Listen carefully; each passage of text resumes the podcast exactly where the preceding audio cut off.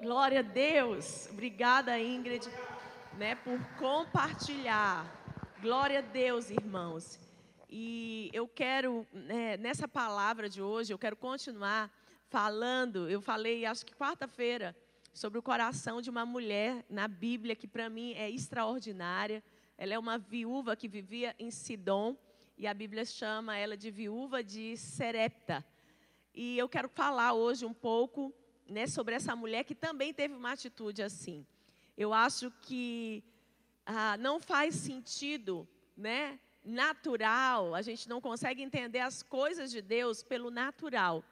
E hoje, a gente, aprendendo com o coração dessa mulher, a gente vai ver que uma das virtudes que havia sobre ela é que ela se movia no sobrenatural. Ela se deixou ser guiada pelo Senhor além das circunstâncias. Então vamos ler um pouco a respeito dela? Abra a sua Bíblia em 1 de Reis. Eu estou muito ansiosa para falar do coração dessa viúva, dessa mulher extraordinária, né? Que está aqui na Bíblia. Você pode acessar, anotar, na verdade, os versículos, tá bom? E depois estudar aí durante a semana.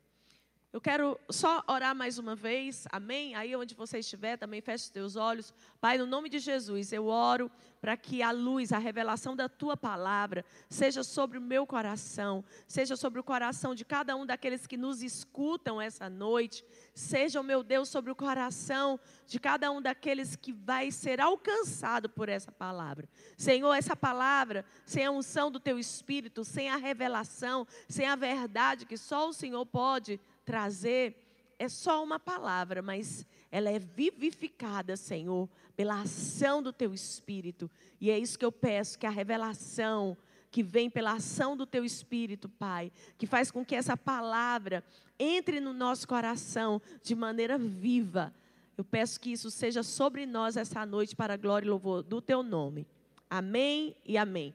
Então vamos aprender um pouco com o coração dessa mulher que é extraordinária ela é tão extraordinária que Jesus, ao confrontar os ouvintes que estavam ali na sinagoga, quando ele diz que ele veio né, para libertar os cativos, que ele era o ungido de Deus, quando ele foi rejeitado na sua terra, Jesus usa essa mulher para confrontar aquelas pessoas. Então, 1 de Reis, capítulo 17, a partir do verso 8, eu quero ler com você a história dela. Diz assim: então a palavra do Senhor veio a Elias dizendo: Levante-se e vá a Serepta, a Sarepta, que pertence a Sidom, e fique por lá. Até ali ordenei uma viúva que te dê comida, que dê comida para você. Então ele se levantou e foi a Sarepta, chegando ao portão da cidade, encontrou uma viúva que estava apanhando lenha. Ele a chamou e lhe disse: Por favor, Traga-me um pouco de água numa vasilha para que eu possa beber. Quando ela estava indo buscar a água, Elias a chamou e lhe disse: Traga-me também um bocado de pão, por favor.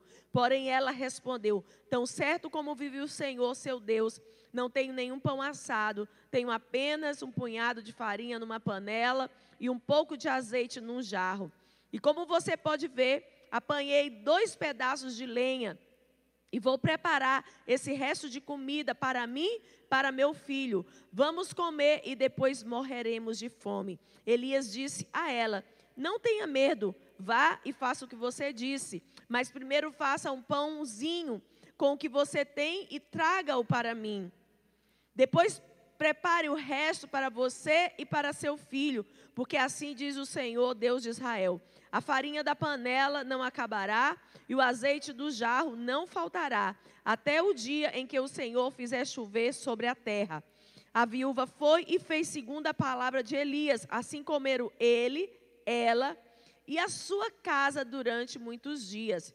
A farinha da panela não acabou e o azeite do jarro não faltou, segundo a palavra do Senhor anunciada por meio de Elias. E a história, né, vai continuar até o capítulo 18 e você vai ver que ainda um outro milagre extraordinário acontece na vida dela. Mas hoje eu quero pensar só sobre essa primeira fase da história dela. Então, essa mulher, ela recebeu de Jesus um desafio em comum. Qual foi o desafio que ela recebeu da parte de Deus? Ela recebeu o desafio de obedecer o Senhor quando não fazia sentido nenhum aquilo que Deus propôs ao coração dela. Então, a primeira virtude que nós queremos aprender com o coração dessa mulher aqui é a capacidade que ela tinha de tirar os olhos do natural e colocar os olhos no Senhor. Ah, quando Ingrid contou ah, o testemunho dela aqui, você pode perceber que não fazia muito sentido o que Deus falou com a Ingrid. O que, que Deus falou com a Ingrid? Deus falou com a Ingrid para ela semear tudo aquilo que ela iria ganhar em um plantão. Agora preste atenção, ela estava três meses sem receber. Então, faz sentido para você, talvez você pense assim, o que faria sentido era Deus desbloquear o meu salário, que está retido para que eu pudesse semear. Mas olha como que Deus faz. Deus primeiro plantou no coração dela o desafio. E quando ela obedece, quando ela tira os olhos do natural, então sim, Deus faz a parte dele, que é o sobrenatural. Então, deixa eu te falar uma coisa: aquilo que Deus, sabe, nos pede, aquilo que Deus nos desafia, muitas vezes não vai fazer o menor sentido para a gente. Mas a gente precisa aprender com o coração dessa mulher, um coração que não ficou preso no natural. É, em Lucas capítulo 4, quando Jesus fala dessa mulher, Jesus está falando a um povo que havia rejeitado Jesus como Messias. E você sabe o que, que eles diziam para Jesus em Lucas capítulo 4? Eles falavam assim: Esse não é Jesus, filho de José, filho de Maria? Ou seja, eles não conseguiam reconhecer Jesus como filho de Deus. Eles estavam com os olhos deles presos apenas nas coisas naturais e aquilo impediu eles de verem o Messias, o Salvador. Então, olha só, Jesus, quando cita essa mulher, ele fala exatamente da capacidade dela de enxergar o sobrenatural. E quando ela enxerga o sobrenatural, quando ela tira os olhos do natural, quando ela tira os olhos daquilo que faz sentido, sabe, quando ela sai do racional, então ela recebe a provisão sobrenatural de Deus. Eu não sei qual tem sido o desafio da sua vida. Talvez você está sendo desafiado em fé a vencer algo que você por anos já tem lutado. Talvez é algo que você está lutando é, na sua família, talvez é uma situação interior, emocional, talvez é um quadro familiar, talvez é um quadro de pobreza, de necessidade, de escassez. E você, mesmo conhecendo o Senhor, você está ainda lidando, você está pressionando, mas você não sabe como verdadeiramente encerrar esse ciclo e viver coisas novas em Deus. Então, é para você e é para mim essa, esse exemplo dessa mulher extraordinária na Bíblia. Porque uma das coisas que a gente precisa fazer para romper, para vencer, para ultrapassar, para vencer ciclos que têm nos deixado paralisados, é tirar os olhos do, do natural e colocarmos os olhos no sobrenatural. Deixarmos ser dirigidos pelo Senhor. Você sabe que tem uma história na Bíblia que é muito marcante para mim, que é a história de Gideão. E eu quero convidar você a abrir a sua Bíblia em Juízes, capítulo 6. Gideão foi outro né, personagem da Bíblia que o Senhor o desafiou a tirar os olhos né, do natural e a confiar que Deus poderia fazer aquilo que ele não poderia. Então, Gideão está em Juízes, a história dele, Juízes capítulo 6. E eu quero ler a partir do 11. Então o anjo do Senhor veio, sentou-se debaixo do carvalho que está em Ofra, que pertencia a Joá, da família de Abizé, Abiezer. Gideão, filho de Joás, estava malhando trigo no lagar para pôr a salvo dos midianitas. Então o anjo do Senhor lhe apareceu e lhe disse: O Senhor está com você, homem valente. Gideão respondeu: Ah, meu senhor, se o Senhor Deus está conosco, por que nos aconteceu isso? E onde estão todas as suas maravilhas que os nossos pais nos contavam? Eles disseram: O Senhor nos tirou do Egito, porém agora o Senhor nos abandonou e nos entregou nas mãos dos midianitas.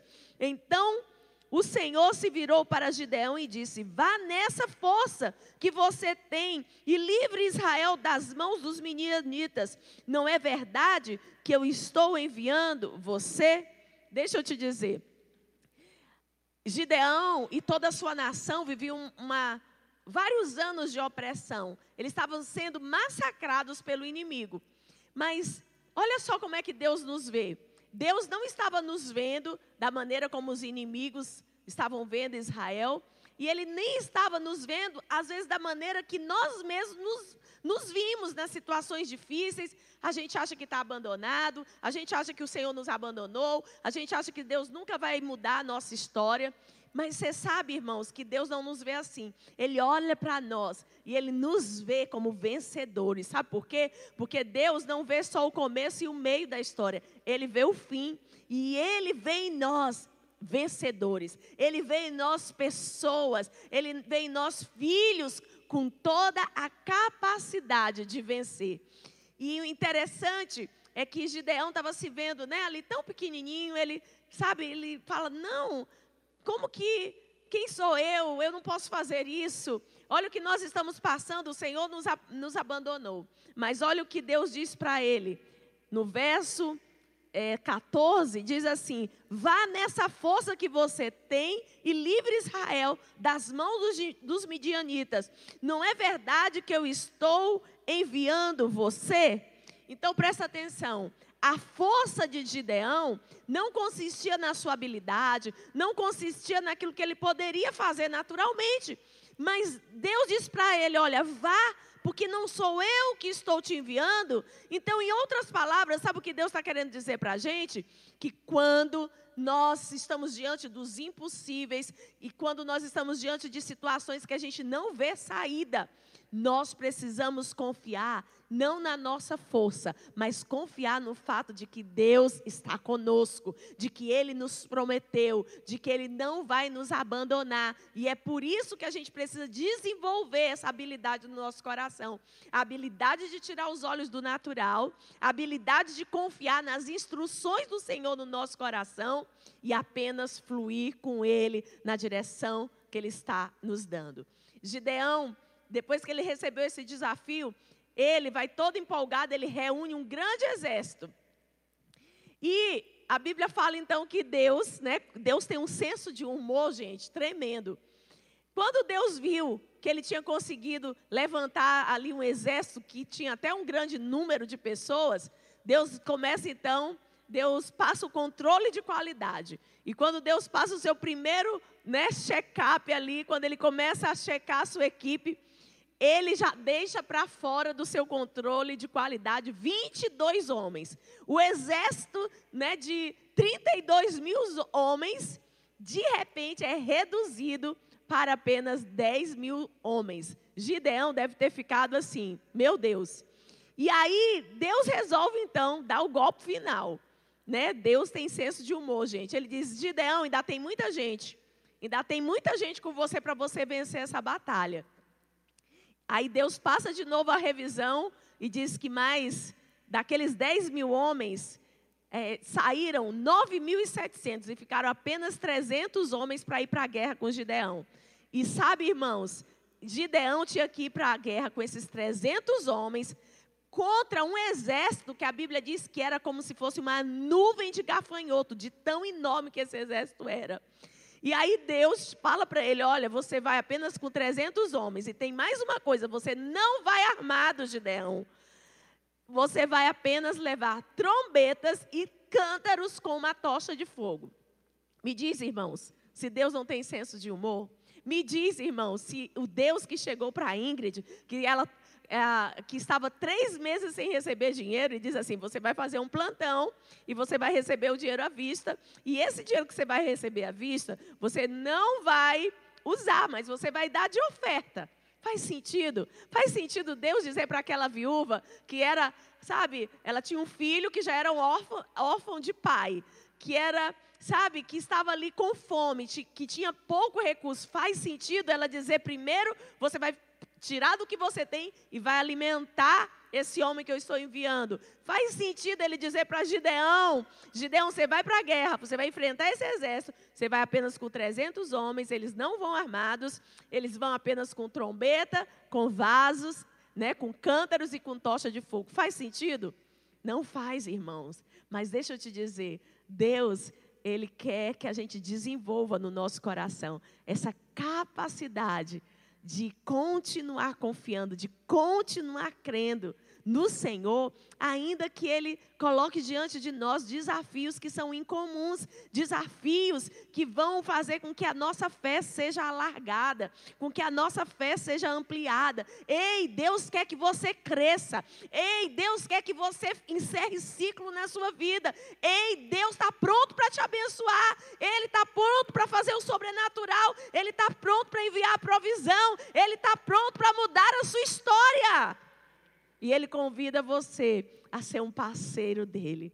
Ele convida você a ser um participante daquilo que Ele está fazendo na terra. Tem uma canção que a gente canta aqui, que chama Defensor. E a letra dessa música diz que Deus vai na frente, ganha a batalha, e Ele ainda deixa a gente pensar, sabe, que foi a gente que venceu, porque Ele é Pai, e Ele quer muito, Ele quer muito o nosso crescimento, Ele quer muito nos abençoar. Deixa eu te dizer, não interessa a circunstância que você está vivendo, mas você tem que seguir a instrução do Senhor. Se Ele está dizendo para você, espera, espere. Se Ele está falando para você, confie, confie. Se Ele está falando para você, pare, pare. Se Ele está falando para você, sacrifique, sacrifique. Se Ele está chamando você para uma maior intimidade, Vá, se ele está convencendo você de algumas coisas no seu coração, vá. Deixa eu te falar, se você du vai duvidar de alguém, duvide de você mesmo.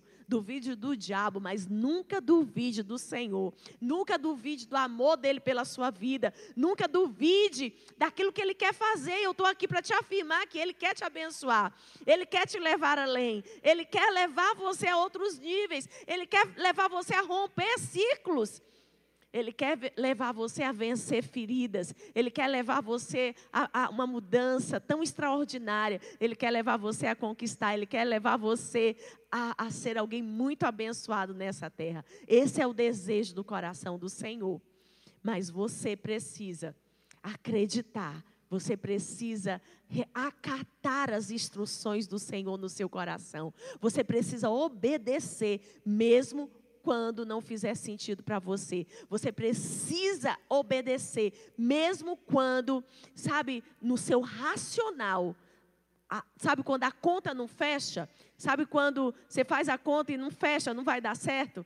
Você precisa acreditar que os céus, eles não têm escassez. Os céus não têm, sabe, problema de ter bênçãos para mim, para você. O céu está abastecido de bênçãos. O céu quer liberar aquilo que eu e você precisamos. O céu quer liberar em abundância. Mas eu e você precisamos parar de racionalizar. Você quer saber outra pessoa que recebeu um desafio? Foi Isaac. Gênesis 26. Outro personagem, né? Outro, outra pessoa da Bíblia que recebeu algo incomum do Senhor. Um desafio incomum e que obedeceu. Olha só, Gênesis 26, verso 1. Diz: Sobreveio fome à terra, assim como tinha acontecido nos dias de Abraão. Então Isaac foi a Gerar, encontrar-se com Abimeleque, rei dos filisteus. O Senhor apareceu a Isaac e lhe disse: Não desça ao Egito, mas fique na terra que eu lhe indicar. Habite nela e serei com você e o abençoarei.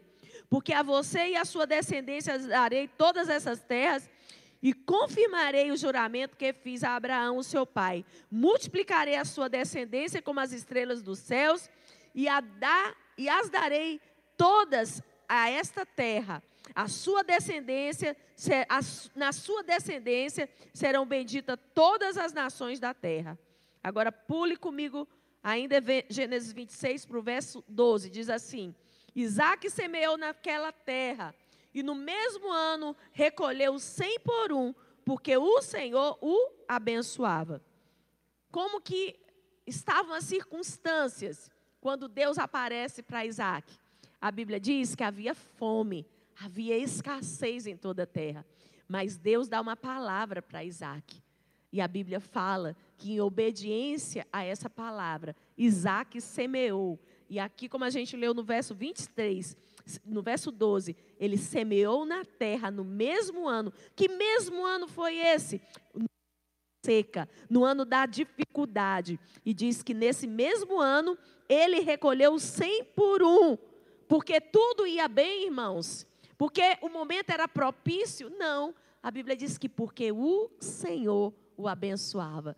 Deixa eu te dizer, a diferença na nossa vida não é a circunstância, a diferença na nossa vida é a palavra do Senhor. Muitas vezes nós nos dizemos cristãos, muitas vezes nós dizemos acreditar no Senhor, mas quando lemos essas histórias, somos confrontados e podemos sondar o nosso coração e perguntar que tipo de fé que eu tenho, que tipo de fé eu manifesto, que tipo de atitude eu tenho diante da palavra do Senhor. Queridos, Deus está procurando um povo, um povo cujo coração é firme para com Ele, para que Deus possa se revelar a esse povo. E esse povo sou eu, esse povo é você. Os céus não estão em crise, acredite-me. Eu não estou falando isso aqui como uma palavra para deixar o seu coração animadinho. Eu não estou falando isso aqui para trazer uma palavra de esperança somente. Mas eu estou te afirmando, eu estou afirmando a você que o braço do Senhor não está encolhido, que a mão dele ainda faz proezas, que ele ainda é, é, o Deus que faz, que ele ainda é o Deus de milagre, que ele ainda é o Deus que tem intervenções, que ele ainda é o Deus da provisão, que ele ainda é o Deus do sobrenatural. E Ele está pronto para fazer na minha e na sua vida. Qual é a sua necessidade? Qual é o seu sonho? Eu falei para os solteiros na live: seu sonho é casar. Seu sonho talvez é ser mãe. Seu sonho talvez ah, é, é passar no vestibular. Seu sonho talvez é mudar de casa. Seu sonho talvez é abrir o seu negócio. Seu sonho talvez é vencer algo dentro do seu interior, talvez um complexo de inferioridade, talvez uma luta interna, talvez o seu sonho é ministerial, talvez você quer avançar. Eu não sei qual é o seu sonho, mas eu sei que como filho de Deus, você tem desafios aí dentro de você. E eu quero te afirmar essa noite que Deus é bom, que Ele está ao nosso lado, que Ele deseja fazer. A Bíblia diz: agrada-te do Senhor e Ele satisfará o desejo do seu coração. Deus, Ele quer o deleite dEle, é o prazer dEle nos abençoar.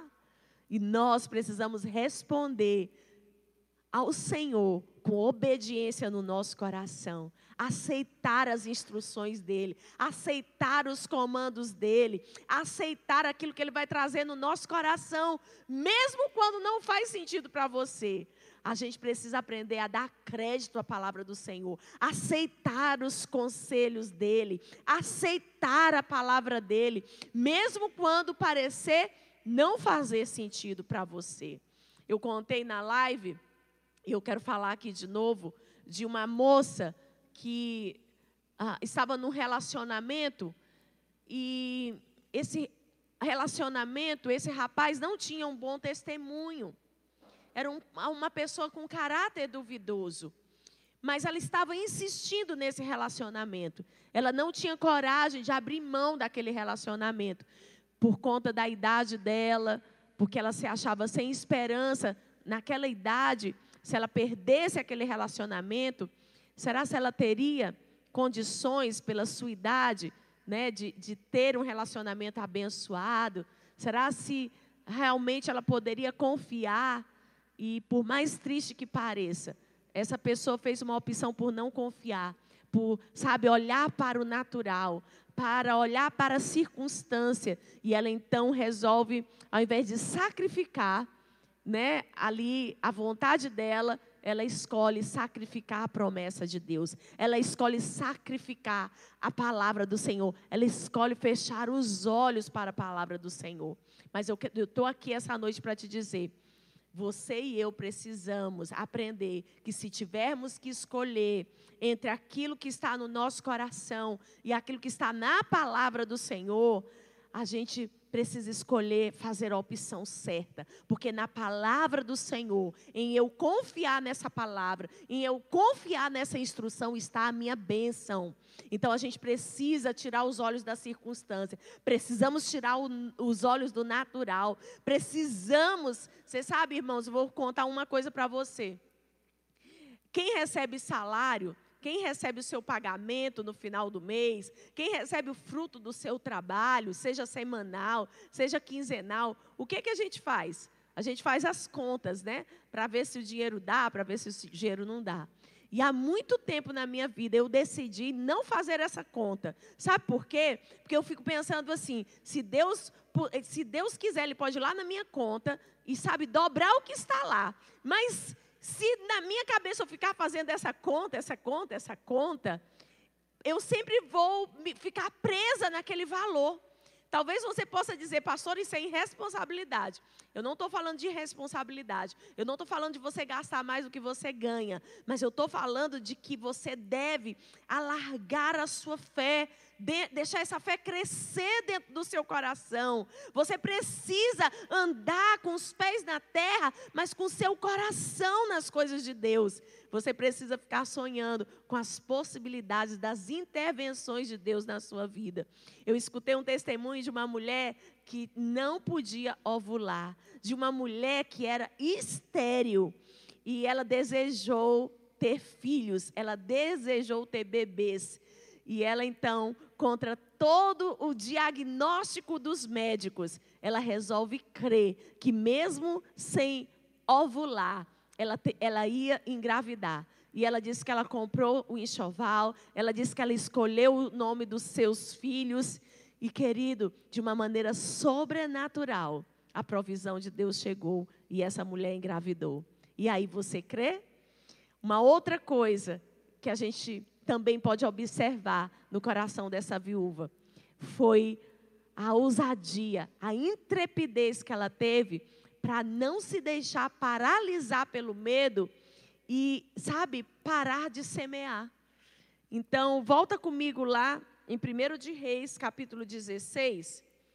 Eu quero ler para você mais uma vez esse diálogo entre ela e o profeta, no verso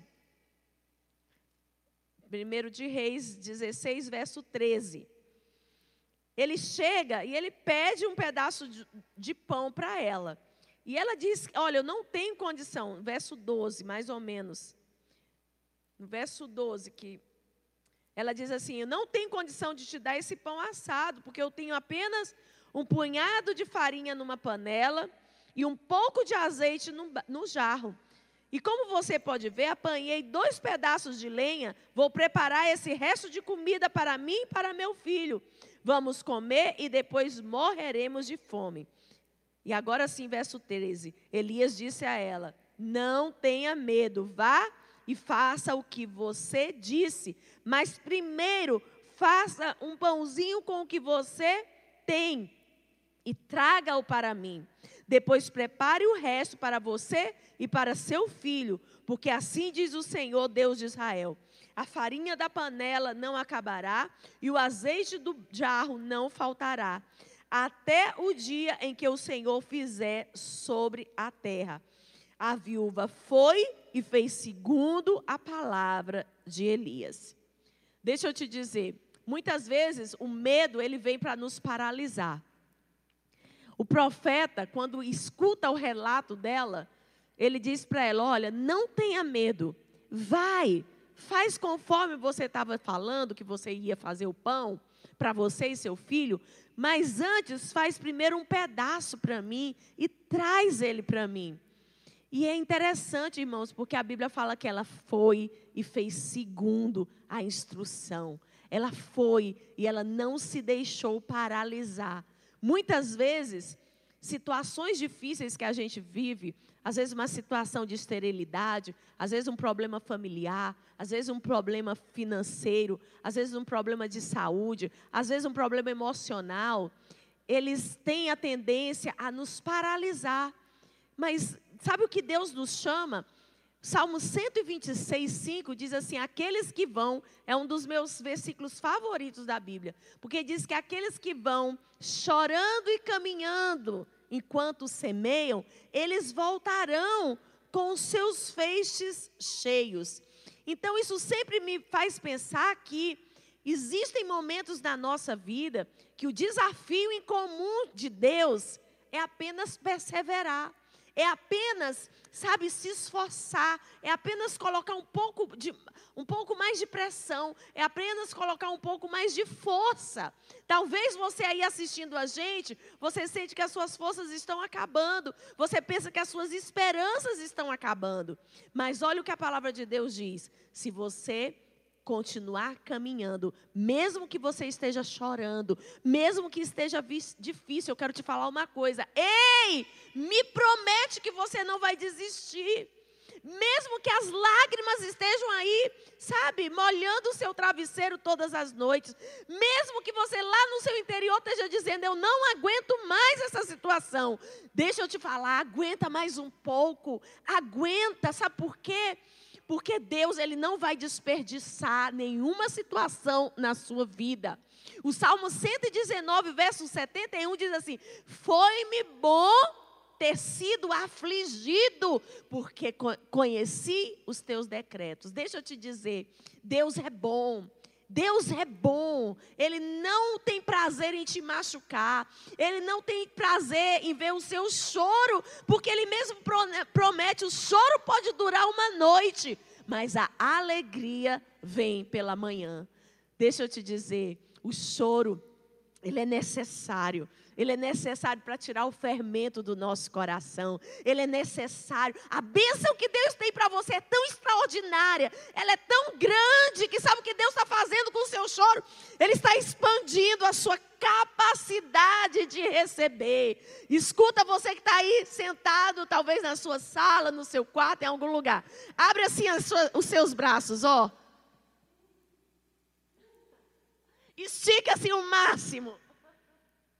E eu quero que você pense na situação que você está passando, que você está dizendo, Deus, eu não aguento mais, Deus me tira disso, Senhor, faz alguma coisa, Senhor, eu estou aqui clamando. Eu quero te dizer que eu quero que você olhe para isso, eu quero que você olhe para as lágrimas que essa situação tem produzido na sua vida. E eu quero que você dê um brado de vitória e diga assim: isso tudo é Deus me expandindo, é Deus alargando a minha capacidade de receber, porque o que Ele tem preparado é tão grande, é tão impressionante, é tão maravilhoso, que eu preciso estar maior, eu preciso estar maior por dentro para receber tudo aquilo que Ele vai me dar. Deixa eu te falar. Não desista. Não desista, não desista. Faça mais de, faz um pouco mais de força, faça um pouco mais de pressão. Salmo 27, verso 13, diz assim: Espere no Senhor, anime-se, tenha bom ânimo, espere no Senhor. Você sabe o que, que ele está querendo dizer? Ele está querendo dizer que quando você e eu não pudermos mais fazer nada, então Deus fará o que nós não podemos fazer. Mas nós precisamos caminhar, nós precisamos continuar indo, nós precisamos crer, crer na bondade de Deus, nós não podemos perder a esperança. Ei, Deus é contigo. Olha, Gideão estava lá e ele estava lá dizendo: Como é que Deus está falando para mim enfrentar os midianitas? Nós estamos aqui massacrados, eles têm um grande exército, eles estão aqui nos derrotando por vários anos. Quem sou eu? E o que, que o anjo diz? Vai nessa tua força, homem valente. Vai, porque é o Senhor que está dizendo para você ir. Sabe o que Deus está querendo dizer com isso? Ele está falando para mim e para você. Vai, porque a capacitação de vencer isso não está em você. Mas está no fato de eu ser com você, está no fato de eu estar contigo. Então tire os olhos do natural. Olhe para o Senhor, olhe para a bondade dEle. Eu não estou aqui trazendo uma mensagem para te animar, não. Eu estou aqui trazendo uma mensagem para mudar a sua vida, se você crer. Deus é fiel, Ele faz, Ele tem o impossível, Ele tem a bênção que eu e você tanto precisamos e esperamos. Não pare de semear. Talvez as pessoas estão falando, é tempo de economizar. Deixa eu te dizer, a Bíblia fala, Pai nosso que estás no céu, seja feita a tua vontade na terra como no céu. Você sabe que no céu a economia não é de escassez, que não tem crise no céu. E o que Deus nos chama, Ele nos chama para trazer a realidade do céu para a terra. Ele não quer que você seja apenas um tipo de cristão que espera viver o céu só quando você partir dessa vida. Quando você partir dessa vida, glória a Deus, aleluia. Mas Deus tem céu para nós aqui nessa terra. Ele tem intervenções, ele tem bondade, ele tem unção, ele tem graça, ele tem vitória contra os nossos inimigos, ele tem alegria abundante, ele tem paz que excede todo o entendimento. Você sabe que esses dias as pessoas têm estado diante, é, debaixo de um espírito de medo, debaixo de um espírito de incredulidade, muitas vezes disfarçado de prudência. Eu sei que existe uma prudência que é verdadeira, mas existe um medo, existe uma, uma incredulidade disfarçada de prudência.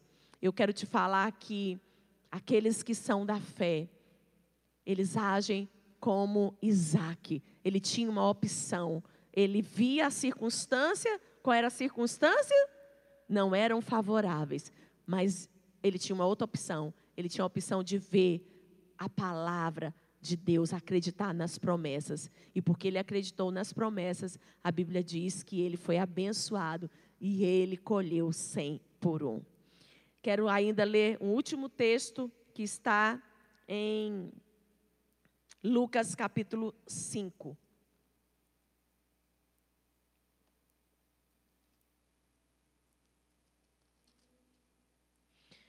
Lucas capítulo 5, a partir do verso 1.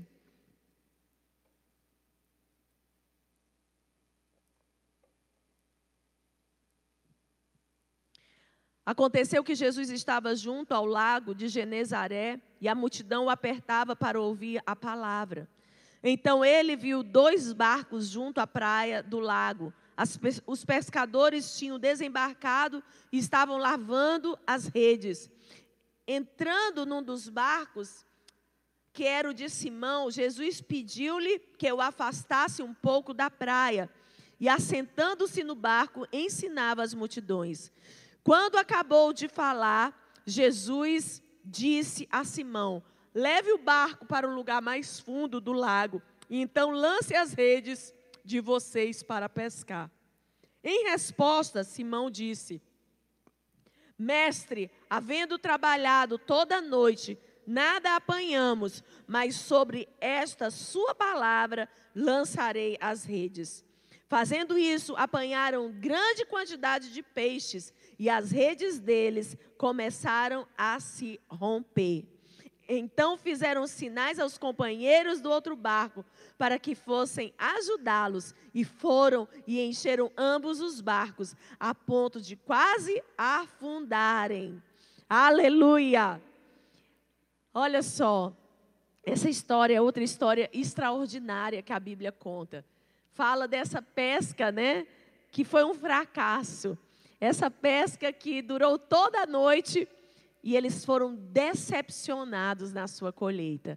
E a Bíblia fala que nesse momento que eles estavam ali, Jesus aparece e ele quer falar com a multidão. Ele quer semear na vida da multidão. Ele quer trazer salvação para a multidão. E ele então pede emprestado o barco. Ele pede emprestado o barco para quem? Para aqueles homens que estavam desesperançosos, para aqueles homens que estavam, sabe, frustrados.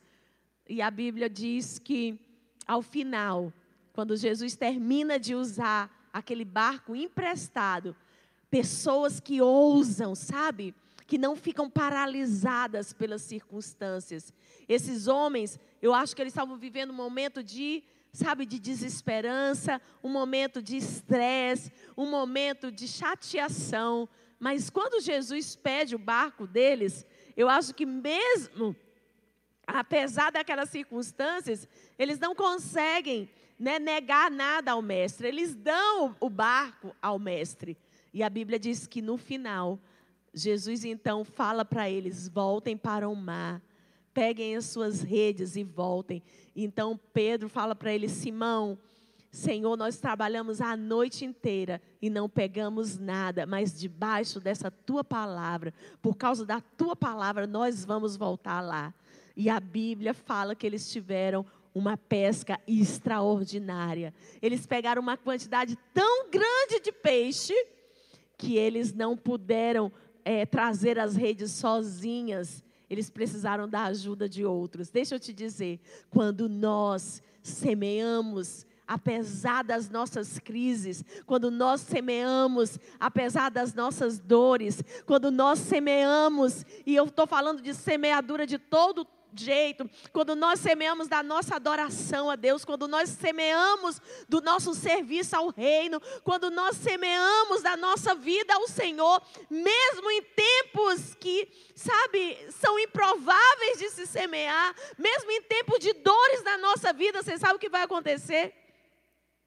Jesus, Ele vai pegar todas essas circunstâncias e vai fazer com que elas sirvam apenas para alargar, alargar a nossa capacidade de receber o extraordinário, de receber o milagre, de receber aquilo que nós não fazemos nem que nem nos nossos melhores e maiores sonhos nós imaginaríamos receber dele. Querido, Vale a pena confiar no Senhor. Vale a pena, sabe, se dispor. Qual é a sua dor?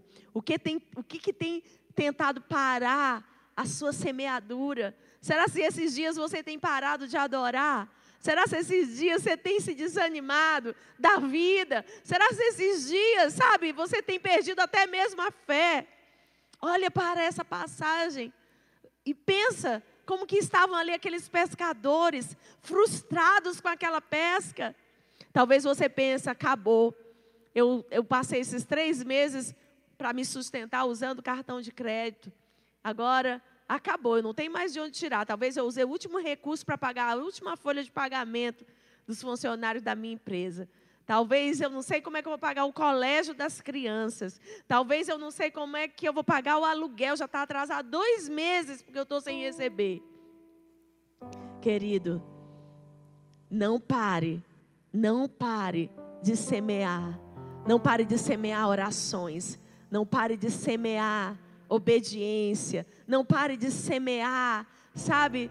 Da tire da sua necessidade, como essa mulher fez. Ela tirou daquilo que ela não tinha. Ela disse: Só tem um pedaço de pão. Eu vou comer e morrer.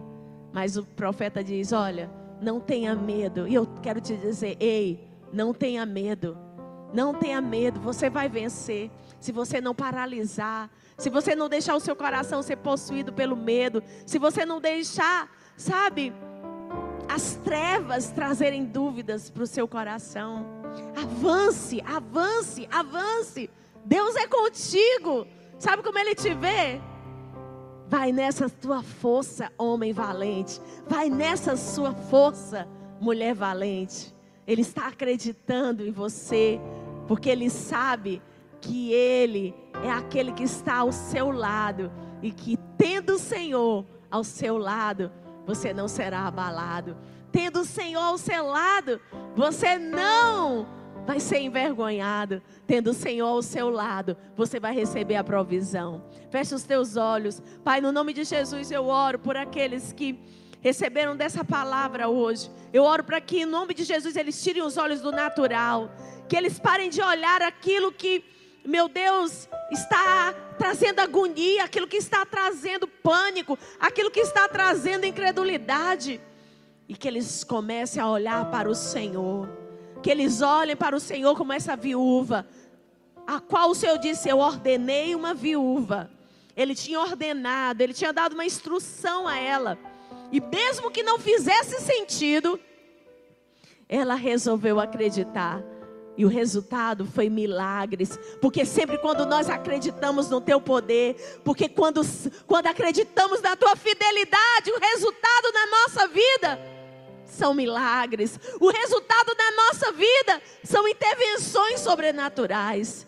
Nos dá um coração como dessa mulher, que mesmo no tempo de crise semeou, que mesmo no tempo onde nada parecia favorável, ela semeou, ela tirou do que ela não tinha, ela tirou da sua necessidade. Ei, para de se esconder atrás de uma desculpa que diz eu não tenho, o que eu tenho é pouco. Isso não funciona. A moeda dos céus é a fé. A moeda dos céus é o sacrifício. E todos nós temos algo para sacrificar diante dele, como um sinal da obediência à sua palavra e à instrução dele ao nosso coração. Mesmo que está, você está chorando, mesmo que a situação está difícil, deixa eu te dizer, não há motivo para você temer. Confie, confie no Senhor. Provérbio diz: confie no Senhor e não confie no seu próprio entendimento, na sua própria capacidade, nas contas que você está vendo. Confie nele. Siga as instruções. Se ajoelhe aí onde você estiver e pergunte: O que eu posso fazer, Senhor, para me sair dessa situação? O que eu posso fazer para vencer os desafios que estão diante de mim? O que eu posso fazer para mudar a minha história, Senhor? Ele vai te instruir. Ele vai propor a você algo em comum. E se você confiar, é certo, é certo que Ele vai te abençoar. Então, querido, anima o seu coração. Eu abençoo você com toda sorte de bênção nas regiões celestes. Eu declaro no nome de Jesus que você vai prosperar em tempo de crises.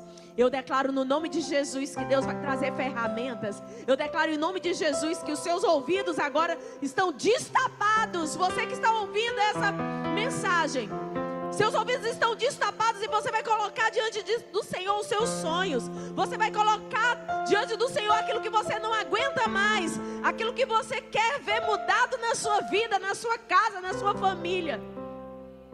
E depois disso, você vai pedir instruções para Ele. E depois disso, você vai agir segundo o coração dessa viúva. Você vai acatar as instruções sobrenaturais, mesmo que elas não façam sentido. Você vai deixar que Deus te leve além do que você está vendo pelo natural. E depois você vai continuar semeando, semeando, semeando, plantando semente, ouvindo de Deus aquilo que Ele quer que você plante, aquilo que, que Ele quer que você entregue. E vai chegar o dia, assim como você foi caminhando e chorando, vai chegar o dia de você voltar, sorrindo e com seus feixes cheios. Eu te abençoo, em nome de Jesus. Amém? Glória a Deus. Deus abençoe você. Amanhã a gente está aqui às 5 horas da tarde. E você é nosso convidado. Culto de hoje vai ficar salvo aí no YouTube. Depois entra, deixa o Senhor falar o seu coração. Amém? Amo vocês. Até sábado, ou melhor, até amanhã às 5 da tarde.